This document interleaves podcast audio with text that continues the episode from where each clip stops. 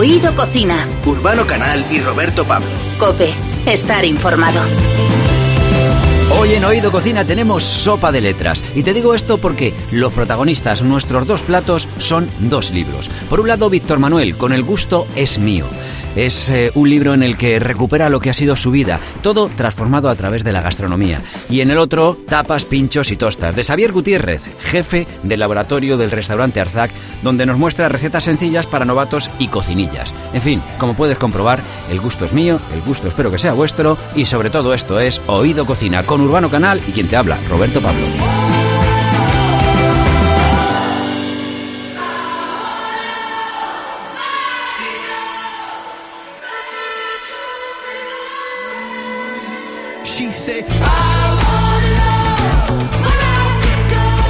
La tapa es una tendencia que traspasa nuestras fronteras. Cada vez es más la gente que acude a España en busca de una experiencia que nos distingue del resto.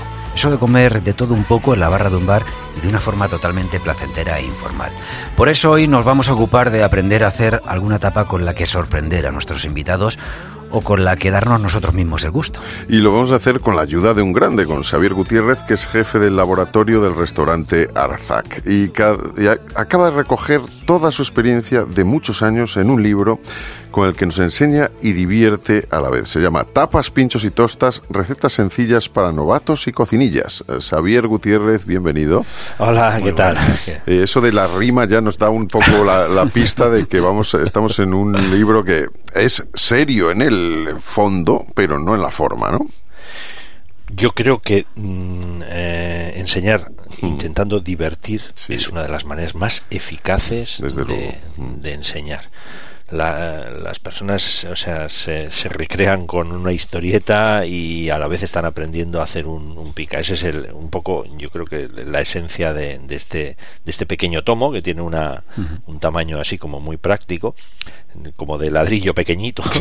Y, bueno es, muy cómodo te digo una cosa es, un, es, un formato muy cómodo es un libro auténtico de bolsillo de bolsillo un poquito grande bolsillo tipo sotana así como muy, que caben muchas cosas pues mira en esta casa seguro que vendemos bastantes. Es verdad vamos a empezar a colocarlos.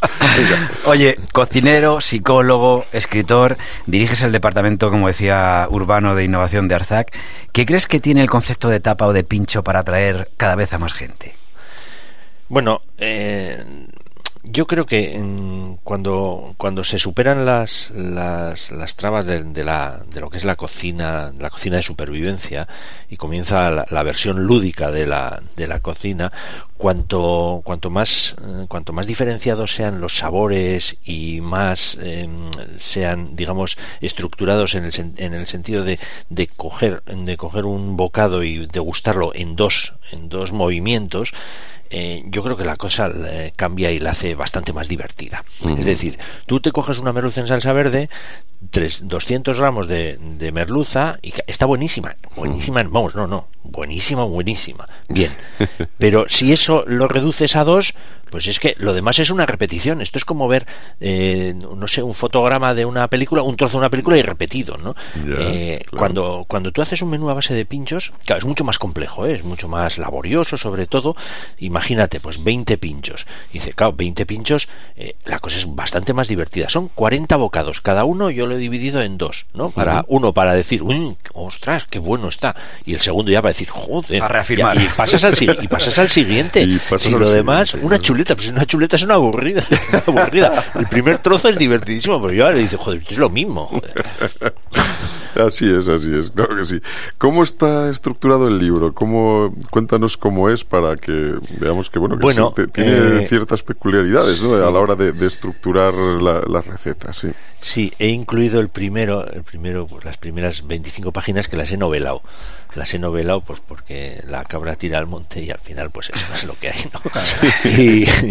y, entonces están noveladas las primeras 20, 21 recetas en una de una persona que se acaba de divorciar y una amiga suya le invita a una mujer le invita a, a una fiesta en su casa eh, el resto del, del, del libro, alrededor del 80% restante, o, 90, casi el 90%, pues están divididos un poco en, en cómo, en cómo mm, ¿Cómo, atacas esos pinchos? Pues sobre una tosta, sobre una tosta de pan, con los dedos, con un con palillo, en brocheta, eh, hay una sección de pinchos en vías de extinción, hay una pues hay pinchos para ricachones, eh, pinchos para cuando tienes pocos, pocos medios. cuando te se trata de hacer dineros, aprovechamiento de lo que hay en el, en el frigo, ¿no? Si te has separado, seguramente tengas poco dinero.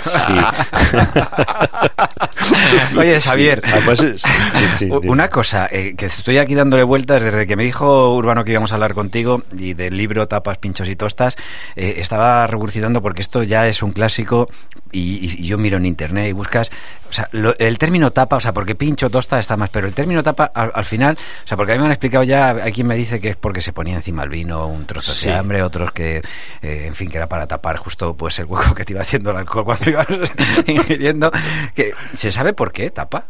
Yo creo que, mm, bueno, hay muchas historias sobre este, sobre este asunto, como bien has comentado tú. Yo me quedo con la, como no hay una certeza, eh, yo me quedo con la, con las, con, mm, con intentar, eh, mm, yo creo que es, es, un artificio para intentar que la gente siga bebiendo. Entonces, eh, tú sacas, tú pides una cerveza, tú pides un, vino, lo que sea, entonces el acompañamiento de eso tiene que ser una cosa pequeña, que no tape, que, no tape en el nunca mejor dicho, y que, y que te incite a pedir otra, me incite a pedir otra cerveza. Que si era la tapa para que no se oxidara, que si, para que no le cayeran moscas, en fin, bueno, hay una serie de, historietas ahí muy divertidas sobre qué era lo que se ponía encima de, encima de, de la tapa, pero siempre estaba la referencia de una cerveza o de un vino o de una, o de una bebida, ¿no? Entonces yo creo que va por ahí, no lo sé, no lo sé. Entonces habría que hablar con algún historiador de estos eruditos, que además son es hablar con un historiador de cocina es de lo más divertido, porque como no hay no hay muchas bases, cada uno pues, hay, distintas escuelas, filosofa, elucubra, en fin. totalmente, totalmente. Y bueno, de, todas maneras eh, hablamos de tapas, pinchos y tostas, que bueno, que en realidad todo podría ir en el mismo término, pero bueno, porque no hay no hay una diferencia, ¿no? entre estos términos así básicos. No, porque una tosta, una tosta, bueno, una, generalmente la tosta suele tener un tamaño un poquito más grande de lo que es un pincho, ¿no? Pero las tostas que son pequeñas tostas, pues también son, muy parecidas al pincho, ¿no? Es que la cuestión era un poco eh, intentar englobar todo esto que, significa coger con la mano algo, que es una de las maneras más divertidas que hay, simplemente con, con, el instrumento más preciso que tenemos nosotros, que es la mano, eh, y, y, acaparar pues, pues el máximo. otra consulta, otra consulta que también me regurgita y esta, vas a ser el primero, pero a partir de ahora en este programa la vamos a hacer a todos los chefs o personajes dedicados a, la gastronomía que en nuestro país. Porque es que discuto bastante en casa y tengo tres hijos pequeños, pero sobre todo con mis mujeres. ¿Se puede o no se pueden chupar los dedos? no, no, se debe. vale, vale. Se debe. Hombre, procura esa buena costumbre que, que, deberíamos tener todos, que es ir al, baño a lavarse las manos antes de empezar a comer. Pero una vez que has hecho este.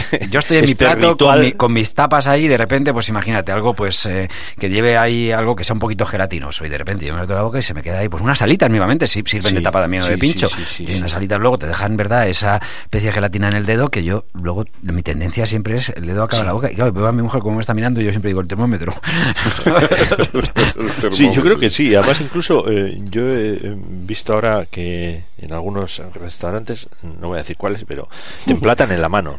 Es decir, te viene el camarero y le dice, te dice, ponga la mano. Entonces va, te lo pone en la palma de la mano y tú te lo zampas. Y tú le dices, esto que va directo. Y dice, no, joder, no tiene usted dos manos. dice, yo le he emplatado en la izquierda, pues use la derecha. Usted es zurdo, pues ya le voy a. pero te lo emplata en la mano. Eso está muy bien. para pedir un estofado de, ternera, no, no, no, ponga, ponga, el cuenco ahí con las dos manos. No, no todo, ¿no? No todo. Oye, eh, Javier Gutiérrez en el libro, en tapas, pinchos y todas estas recetas sencillas para novatos y cocinillas, como decíamos al principio, el, título me ha encantado por si no ha quedado claro, por eso lo repito. Hay más de mil recetas. ¿Alguna receta que sea sencilla para, para hacer así, para iniciarse en esto de, hacer tapas?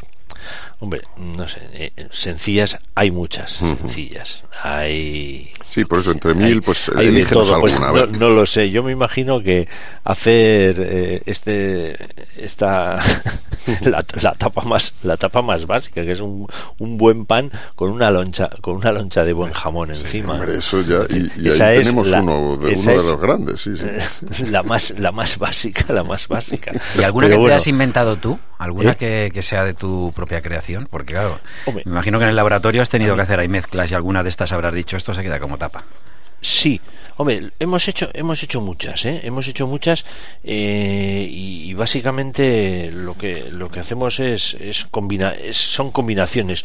En ninguna de los en ningún momento en, la, en el libro se dan recetas complejas como para hacer nada. Quiere decir que si tú mezclas atún con guindillas y anchoas, eh, bueno, la posibilidad de que el asunto te salga mal es eh, iba a decir remota, no, pues hay algunos que, que, igual, pues sí, ¿no?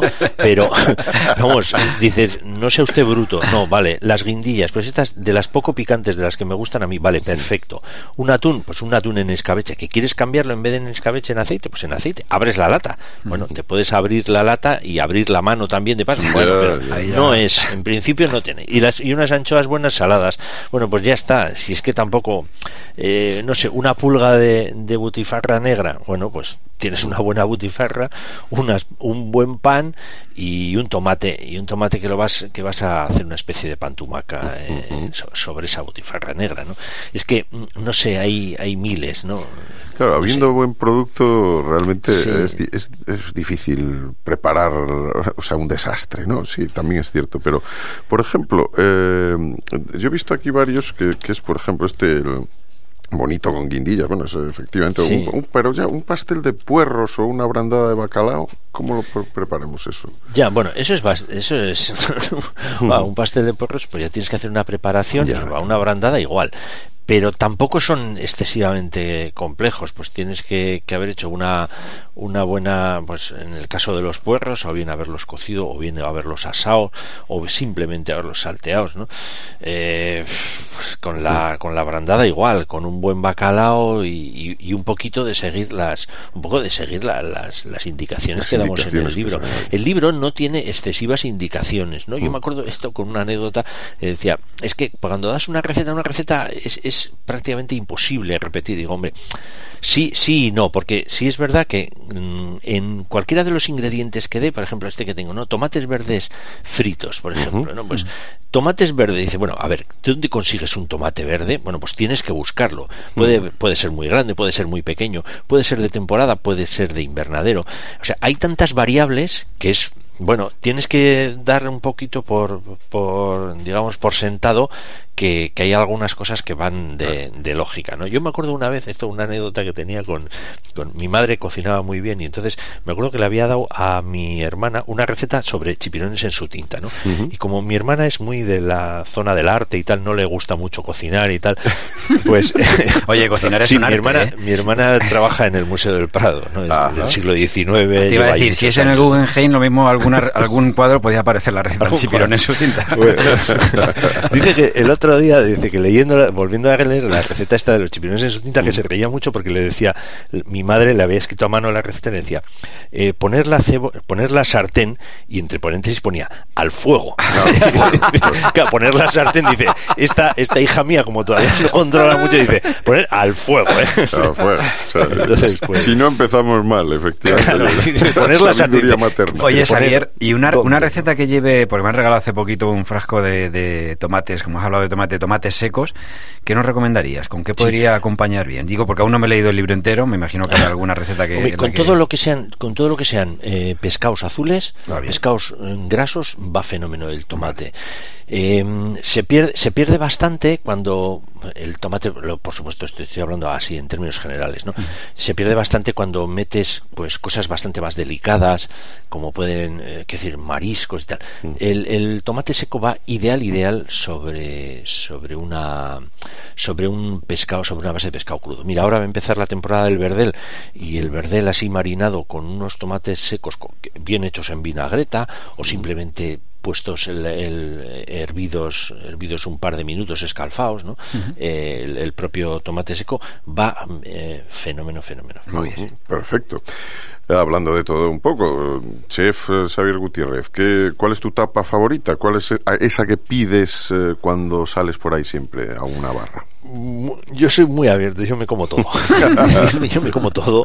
Y de, no, luego hay gente que me dice, no, José, tú siempre dices que te da igual. Y digo, es verdad, porque a mí, con tal de que esté bien hecho, si es que me da igual. Hombre, si hay cosas, mira, hay, hay una de las cosas que, que, cuando vas a un bar nuevo eh, testas, haces un pequeño test a ver cómo, cómo se cocina. ¿no? Una es la croqueta, que es la, la mítica la mítica croqueta que en un bar que, ha empezado hace poco y tal, ¿eh? esto ya te da ya te da una referencia de qué es lo que hay en la cocina.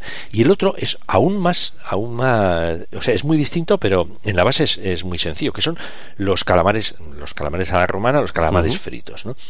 Eh, cualquiera de estas dos cosas que puedan tener en la carta ya te da una referencia y a mí son dos cosas que me encantan. La croqueta bien hecha es fabulosa y un, y un calamar eh, bien hecho, solamente frito, ¿eh? Eso es un manjar. Una croqueta bien hecha, te voy a decir una cosa, es quizá de las cosas más, más complicadas que haya, sobre todo porque, o sea, eh, darle ese punto a la besamel para que luego cualquier ingrediente, porque croquetas puede haber de todo. Sí, sí, sí, sí, Y además tú, tú puedes dar unas proporciones para hacer una bechamel, pero depende del tiempo que esté cociendo, eh, te acabas de cargar la textura. O bien a blanda, que no la puedes recoger, o bien a, dura, que puedes hacer figuritas. Fatal también.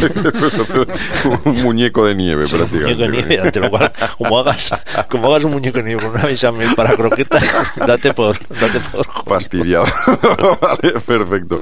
Xavier Gutiérrez, chef, como decimos, eh, eh, también cocinero, psicólogo y escritor, por supuesto, de libros como este que tenemos en la mano, que se llama Tapas, Pinchos y Tostas, recetas sencillas para novatos y cocinillas. Muchísimas gracias. Un abrazo, gracias a vosotros. Un abrazo.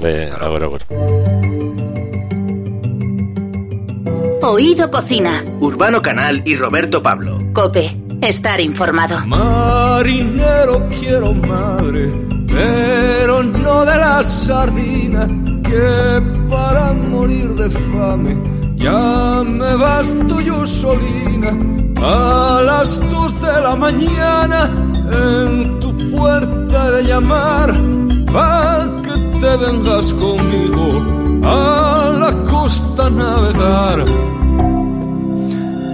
hay invitados de los que uno nunca se cansa, y más en el tema gastronómico, cuando son amantes de lo que guisan y lo que comen.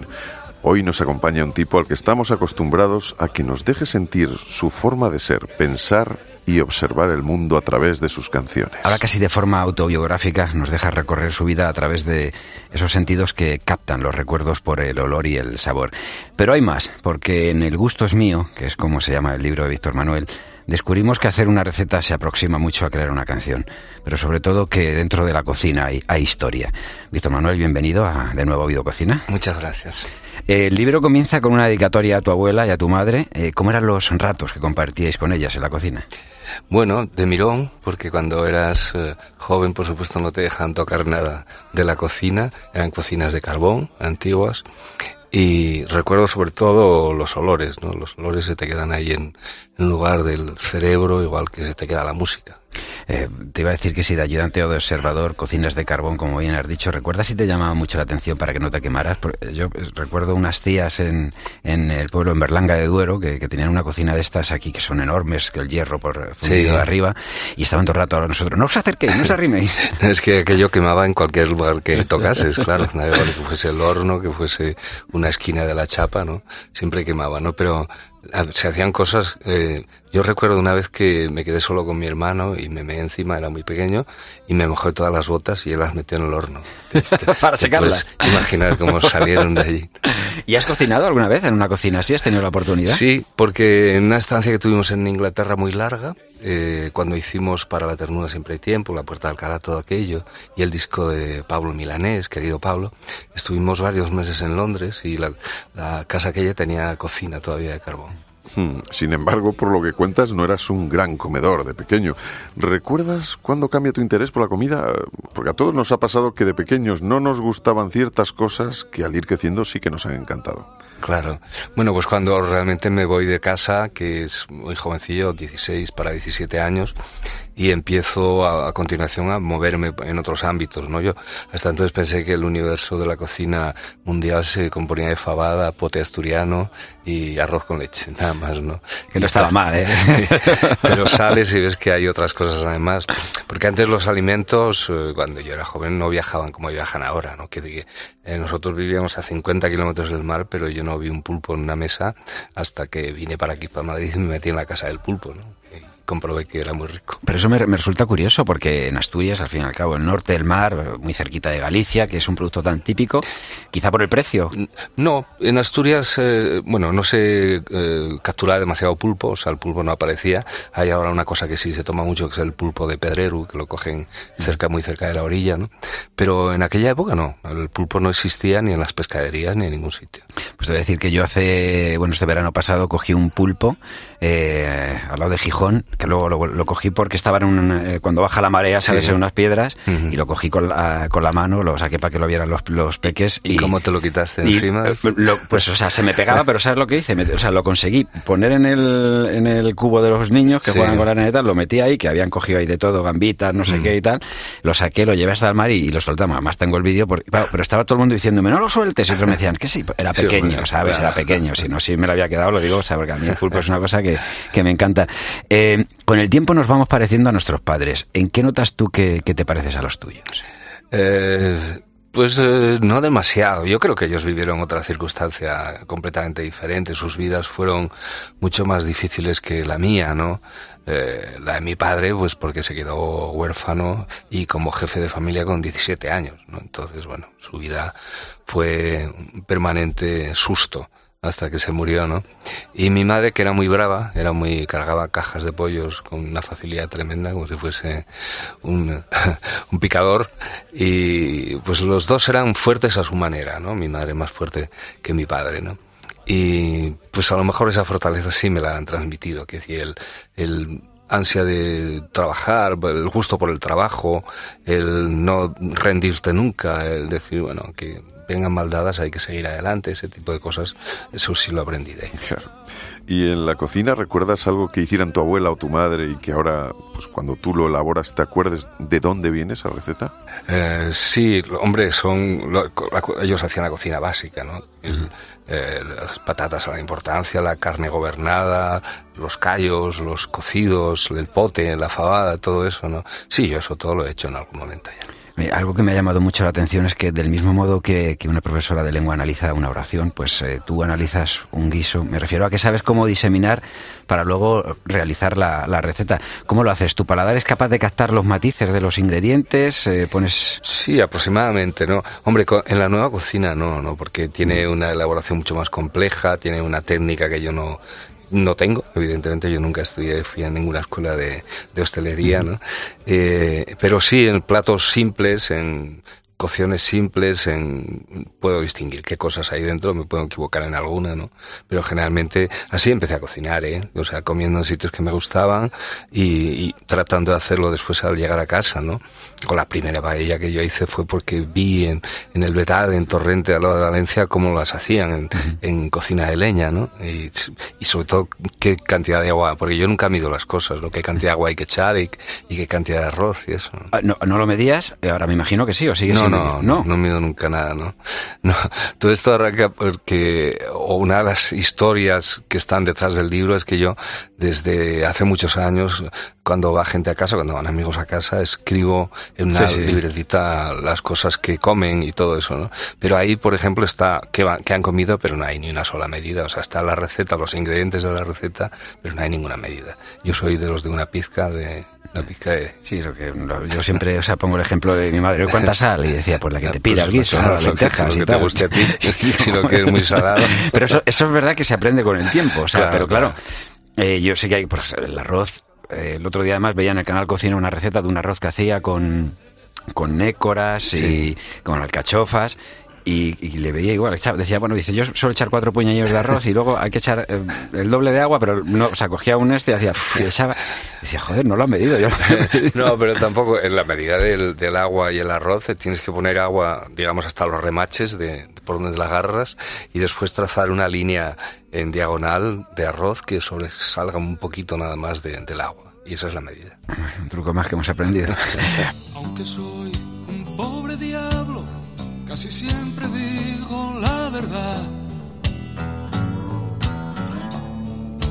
Como fuego abrasador, siempre quise ser el que no soy. No transcurre el tiempo junto a ti, no existe el reloj, no tiene sentido entre tú y yo. Imagínate que convertimos el libro, tu libro, El gusto es mío, en una sopa de letras. Sabiendo que te gusta más el pescado, vamos a hacer un fumet. ¿Cómo, cómo nos pondríamos a ello? ¿Cómo lo elaborarías?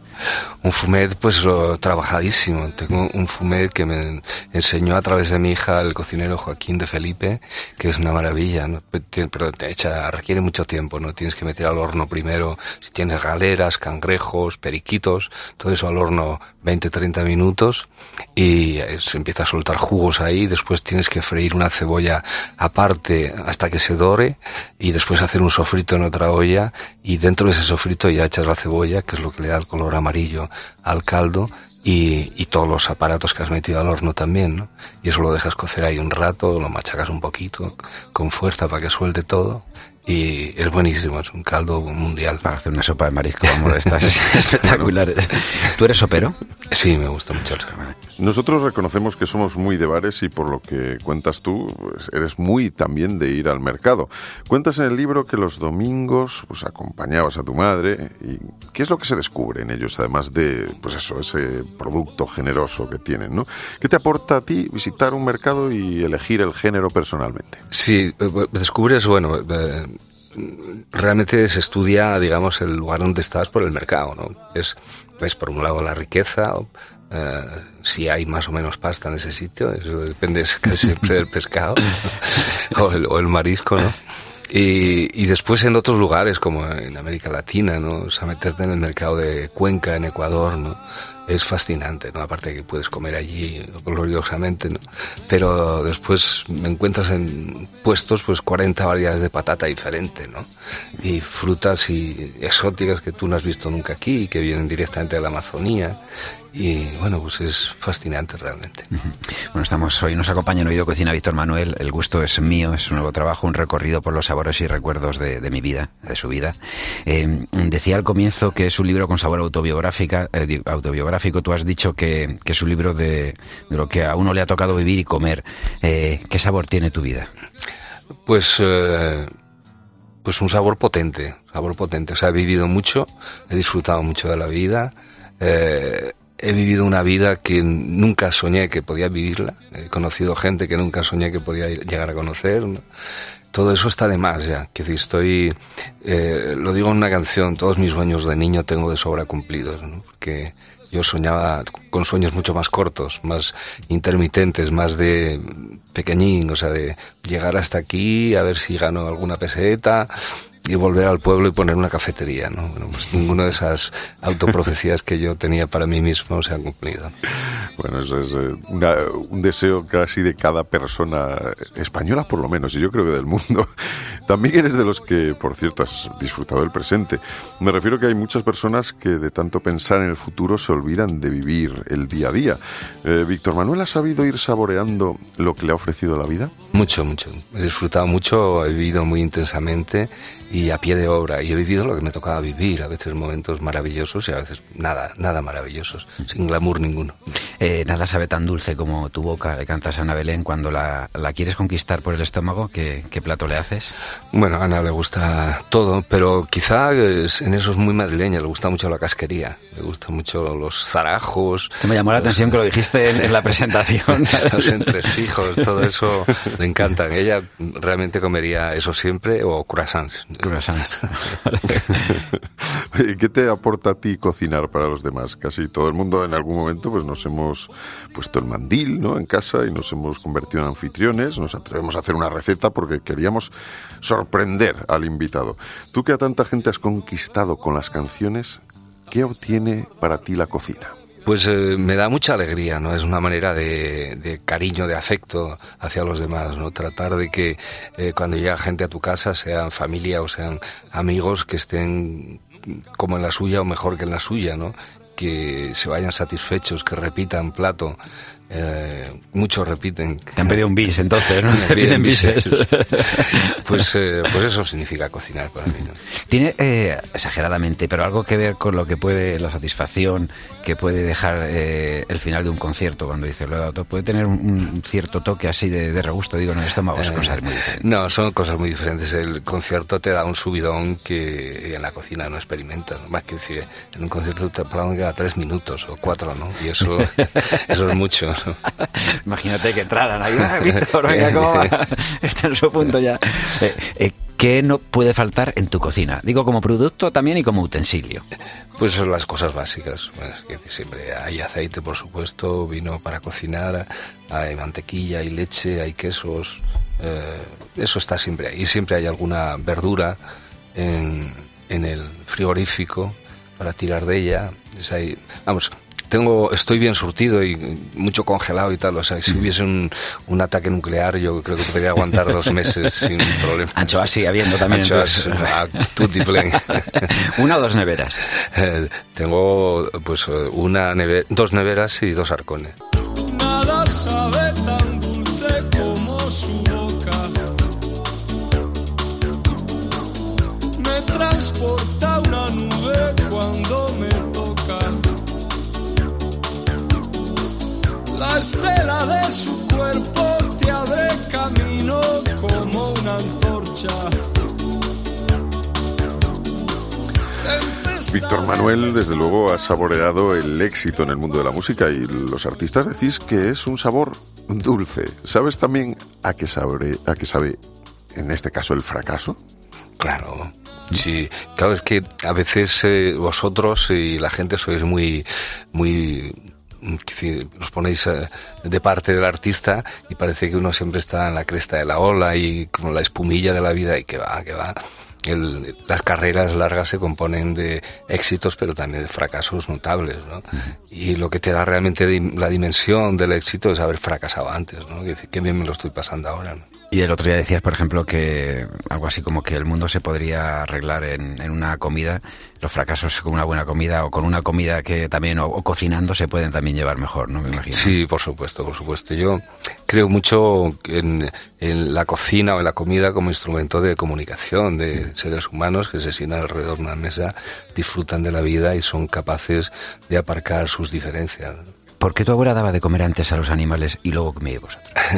pues era una actitud ética ante la vida, ¿no? Que igual que cocinaba sin sal, nunca supimos por qué o quién se lo había contado, que había, la sal no era demasiado buena para las arterias, pues ella siempre, siempre servía a los bichos antes que a los humanos y, yo así la vi y yo trato de hacer lo mismo también.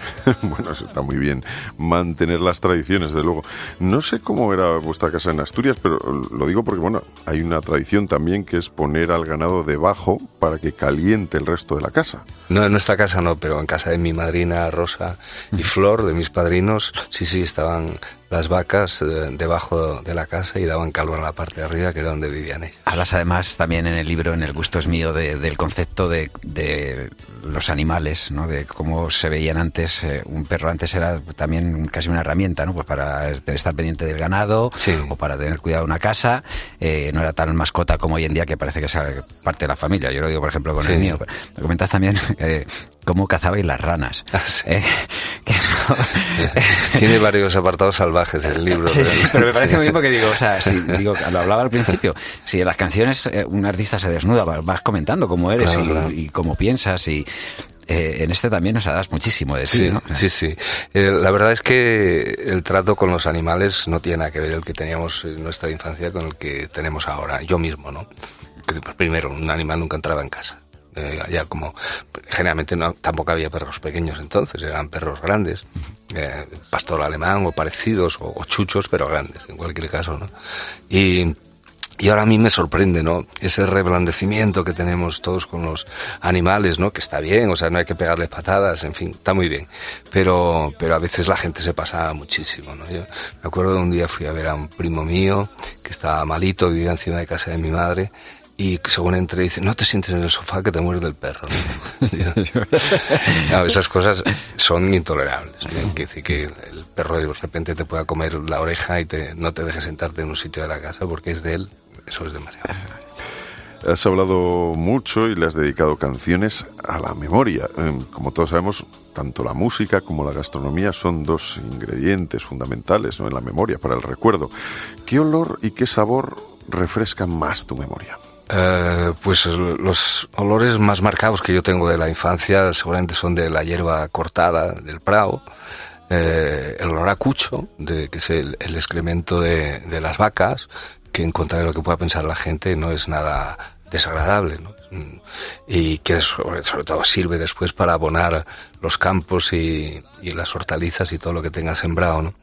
Eh, y el olor a leche recién ordeñada también, ¿no? Eso lo tengo grabado a fuego, ¿no? Quizá los tres eh, olores primarios de, de, mi infancia, ¿no? Y sabores, pues bueno, pues de guisos, de, de fabadas, de potes asturianos, los, los primeros, todo eso eh, me, a mí me da mucha alegría cuando de repente ando por el barrio mío, camino y tal, y de una ventana abierta sale un olor a sofrito que te mata, ¿no? Y dice, qué gusto. Eso cuando vives en, en, edificios es mucho más notable. Yo recuerdo cuando sabías quién había abierto la ventana en cada momento del patio por, por el olor que te llegaba muchas veces. ¿no? O sea, eran, eran, olores característicos. Esto es un poco encerrona. Dime un menú de canciones que deba tener este libro, tuyas. Eh, mías, hombre, pues iría salpicando a saltos, ¿no? Iría, seguramente de la primera época debería estar el abuelo Víctor con toda seguridad, ¿no? De la época intermedia debería estar Solo pienso un tío, Soy un corazón entendido al sol. Y de la última época, pues seguramente digo España o, o. He cortado estas flores para dejarlas, ¿no? Ella fue a nacer en una fría sala de hospital Cuando vio la luz, su frente se quebró como cristal. Porque entre los dedos a su padre, como un pez se le escurrió. Hace un mes cumplió los 26. Solo pienso en ti solo pienso en ti. Podríamos decir, Víctor, que tú te haces cantante y compositor a partir de una cena con tu tío Kiko, que es quien te regala la primera guitarra, ¿no?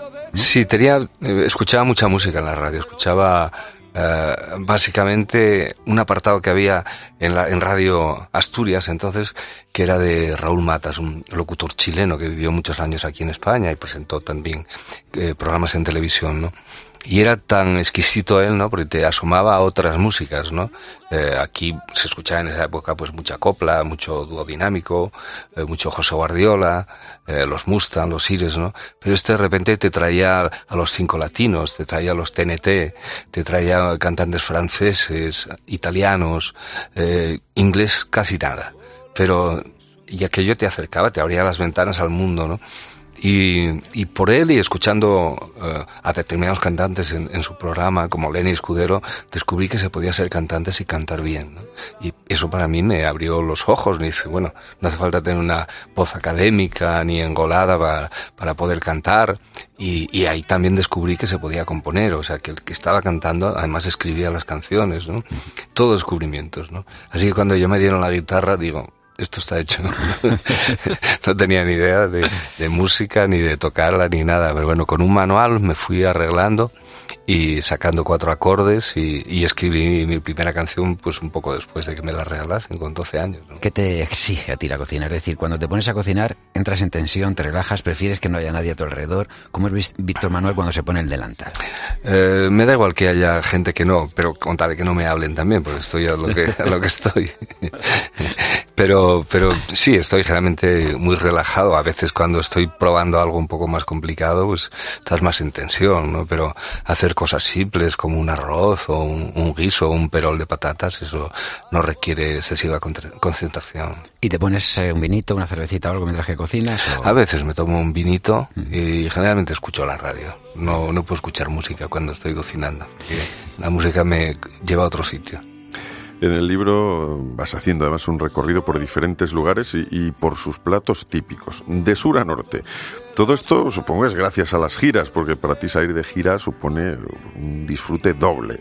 Por un lado el cariño del público y por otro pues lo que te puedas ir echando la boca, probar esos distintos platos, ¿no? No, y sobre todo porque planifico y reservo con tiempo a dónde voy a ir, un lugar donde quiera almorzar o cenar, ¿no? Eh, y la verdad es que disfruto muchísimo, ¿no? Eh, planteas eh, el camino en coche normalmente y dices, bueno, voy a parar aquí, tengo que salir a tal hora, voy a parar aquí que hay una morcilla de Burgos buenísima y unos bocatas tremendos. Yo muy, me gustan mucho los bocadillos y, y, sí, sí, planifico muchísimo todo eso. ¿Y algún lugar que hayan cerrado que recuerdes con nostalgia? Hablaste, pues, creo que de, en Huelva, en Punta Umbría, de un chiringuito en el Sí. que los mosquitos eh, El tercio. eran también clientes.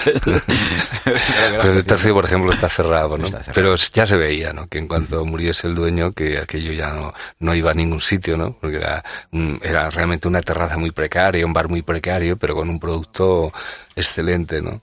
Pero hay un sitio que me dio mucha pena que se cerrase también, que era Vilas en Santiago, el anexo. O sea, hay un, un- otro Vilas, que es el hermano, pero el anexo, de, que era de Moncho Vilas, era un sitio glorioso para, para comer y se cerró. Tu padre, por ejemplo, comentas que os sacaba a ti y a tu hermano a tomar eh, algunas veces el aperitivo, ¿no? Lo, Sí. los domingos eh, es una tradición que yo recuerdo a mi padre también llevarnos a, pues aquí a la casa del abuelo. Decían, Mm. vamos al rastro. Si vamos en coche, nos volvemos sin, sin tomar nada. Si vamos en autobús y en el metro, pasamos por el abuelo y dices, autobús y metro. El abuelo. Estaba claro. ¿Qué, qué se tomaba? En Asturias, por ejemplo, tú... Tus padres, eh, cuando lo que tiene- el recuerdo que tienes, que, que era más de sidra, más de tomar el...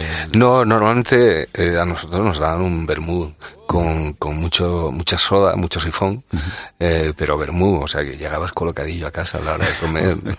y normalmente era siempre con aceitunas, aceitunas rellenas o con hueso y patatas fritas. eso. ¿Quién de tus amigos es el que no soporta las aceitunas? Eh, Juan Diego. Juan Diego. Juan Diego, pero ni la visión.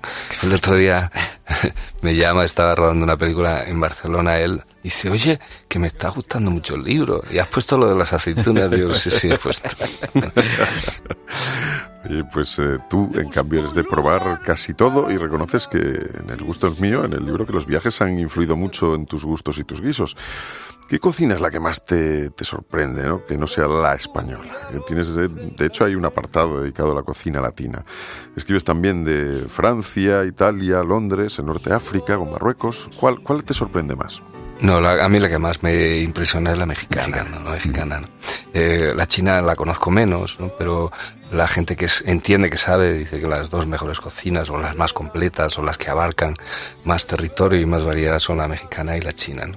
La mexicana es maravilloso, ¿no? Porque encuentras desde platos cocinados al estilo prehispánico, y lleva haciéndose eso así desde los últimos no sé cuántos miles de años, ¿no?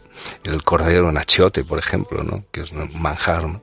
Y es una variedad deslumbrante, todo...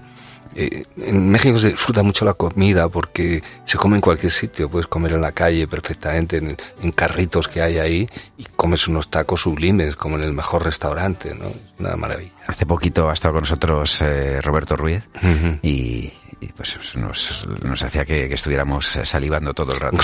Contando. No, es fascinante el uso que hacen además de las especias, de, de todo, de cosas que aquí no directamente no tenemos o no usamos. claro.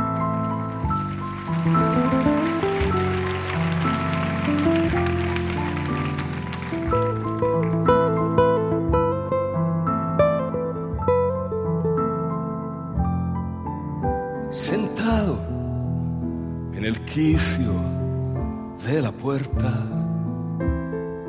Esto es un- El pitillo apagado entre los labios,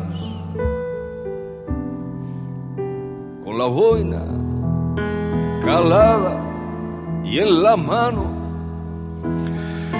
Bueno, tu tierra, como es natural, está constantemente presente en toda tu obra y en el libro también. Hablas de la importancia del gochu, del cerdo, en la cultura asturiana. ¿Tú has vivido de pequeño o incluso de más joven alguna matanza? ¿Qué es lo que a ti te atrae más de, de esto del mundo del cerdo? Sí, he vivido una matanza, bueno, muchas, muchas matanzas. Eh, sobre todo lo que hago es un recorrido, ¿no? Porque yo iba con mi madre siempre a comprar el gochín al mercado de ganado los domingos. Eh, después lo llevabas a casa, era como un juguete prácticamente, ¿no? Pequeñín, debía tener pues dos meses cuando lo comprábamos. Y después le vas dando la comida todos los días a las siete de la tarde, hasta que un día ves que llegan los matarifes, lo tumban ahí en una en una mesa mientras él grita como un descosido y le sacan toda la sangre de un, con un cuchillo clavado en la garganta, ¿no? Y es una experiencia, bueno, no recomendable en estos momentos para nadie, porque ya, de hecho ya no se matan así, ¿no? Eh, se, se matan eléctricamente pero era de una brutalidad. Sí, era una tradición que, que, se hacía en casi todos los pueblos. Era así, sí, sí, así era, era eso. Había especialistas además, había matarifes que especializados. se aprovechaba todo. Sea, se aprovechaba todo del gochu. Pero claro, cuando le abrían y le abrían en canal y salían aquellos vapores que iban hacia sí, el cielo y tal, ¡buah! Era brutal, brutal. Los, los, gritos esos que alguien se mete, si quiere, en internet y que busque gritos de matanza de, y son de una brutalidad tremenda. Sí, sí. Oye, cuéntanos por qué no tomas ensalada hasta los veintitantos. Porque no tenía ninguna gracia. El verde, yo estaba rodeado de verde por todos los sitios, para que quería yo más en el plato, ¿no? Y se tomaba muy poco ensalada, y de hecho se toma muy poco ensalada en el, en el, en Asturias al menos, ¿no? Uh -huh. Todavía, todavía lo ves, ¿no? Va la gente más. Pero ahora ya sí, ¿no? A lo concreto, sí, sí, ya tomo, por supuesto. Y, Pero bueno, tomate no. Y además, no, tomate no, tomate no he com podido comer nunca, no. Algo me pasó a mí, algún conflicto tuve de pequeño con el tomate. Tomate con natural, la. Con la textura, sí, uh -huh. con la textura del tomate, ¿no? Que no lo soporto, o sea, la textura esa no la soporto, igual que eh, viene gente a mi casa que no soporta encontrar cebolla dentro de una comida, ¿no? Que no le gusta la textura sí, de la sí, cebolla, ¿no? Pero yo con el tomate no puedo. Eh, cocinado sí, pero bueno, con todo lo demás no tengo ningún problema. De todas maneras serás listo, porque con todo lo que dices de... O sea, porque sin embargo el marisco te gustó desde el principio. Sí, eso hay un corrido mexicano que dice, yo no nací para probe, me gusta todo lo bueno.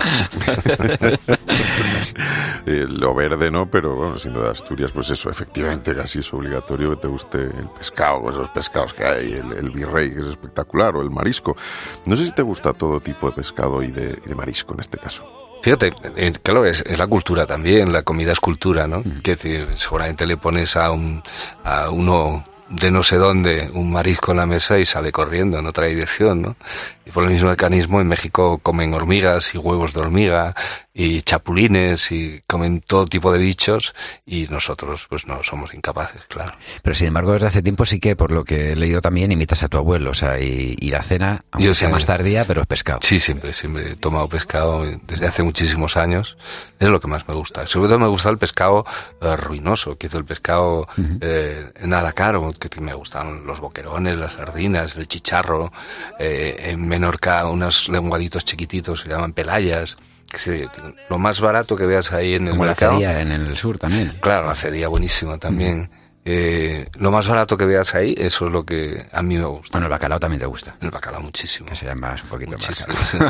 el bacalao es una, un manjar, ¿no? Y el, fíjate, el bacalao pasa también lo mismo. Hay gente que no puede soportar ni siquiera la idea de metérselo en la boca, ¿no? Que no, no quiere bacalao ni oír hablar del bacalao, ¿no?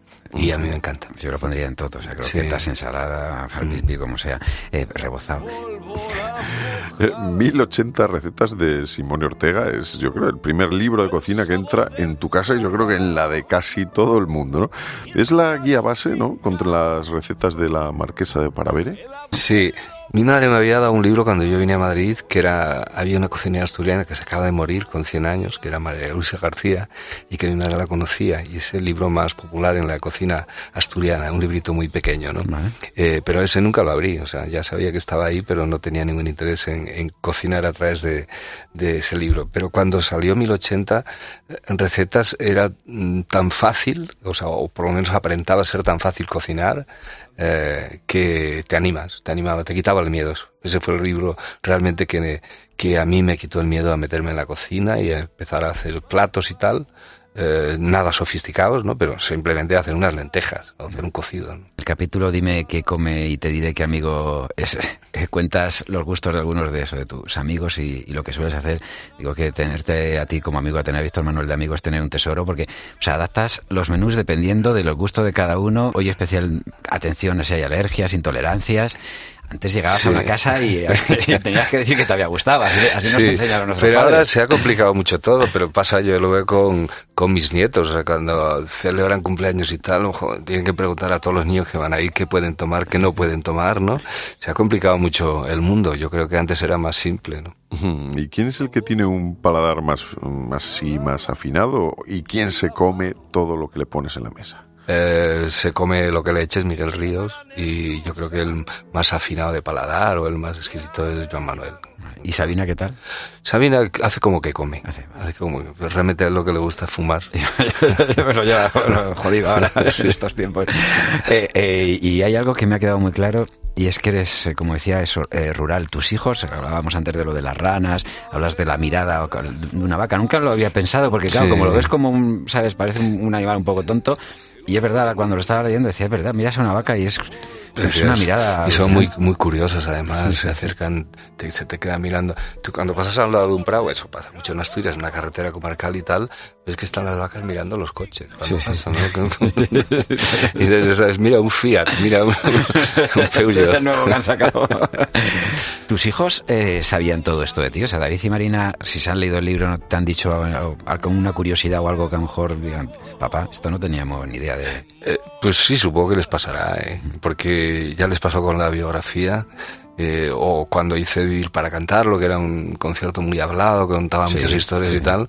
Yo recuerdo cuando lo vio Marina y además me vio, me parece por ahí un- en Alicante, no recuerdo el sitio, y entró llorando y dice, yo no sabía todas estas cosas que estás contando. Y en, y en el libro igual, ¿no? Porque hay cosas, yo no les doy batallitas a los niños, ¿no? A los hijos. Entonces todo, todo lo que es la infancia y todo eso no tienen por qué saberlo, claro. ¿Qué tal se te da escanciar? Regular. No tiene... Todo esto, estas aplicaciones que han sacado ahora para escanciosir y tal, la verdad es que son muy, muy útiles, ¿no? Sobre todo más higiénicas que, que echar la sidra alta y que te caiga al suelo. El libro se llama El gusto es mío, pero en este caso el gusto es nuestro. Muchísimas gracias por haber compartido con nosotros hoy Oído Cocina. Gracias. Dijo España y qué bien suena esa palabra. No la arrojo contra nadie, contra nada. Digo España y cómo pesa en estas alas lo que odio y que padezco, digo patria.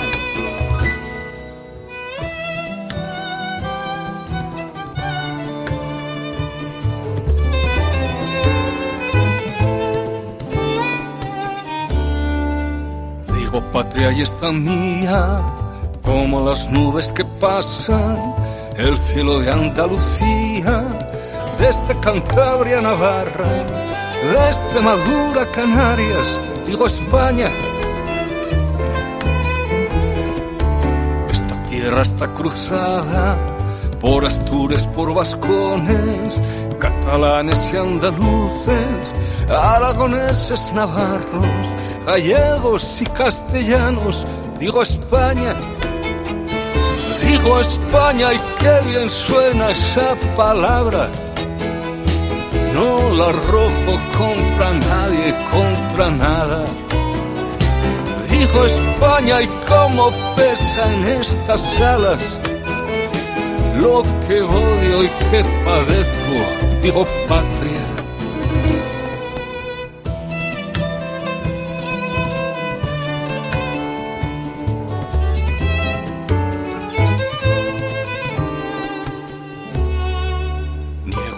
Haya salida, quien decide las batallas, quien nos regala las armas, borremos todas las lindes que dividen y separan, digo España.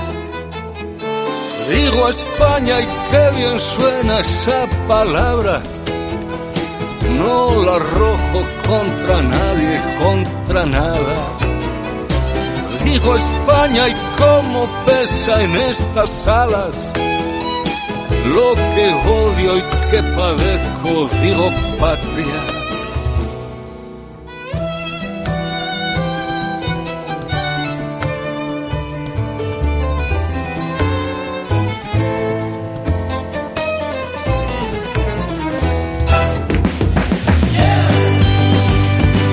Dentro de 15 días volvemos aquí. A Oído Cocina. Espero que hayas degustado todo lo que te hemos ofrecido a ese paladar tan especial que tienes. Siempre gourmet. Somos Oído Cocina Cope. Oído Cocina. Oído Cocina. Urbano Canal y Roberto Pablo. Cope. Estar informado.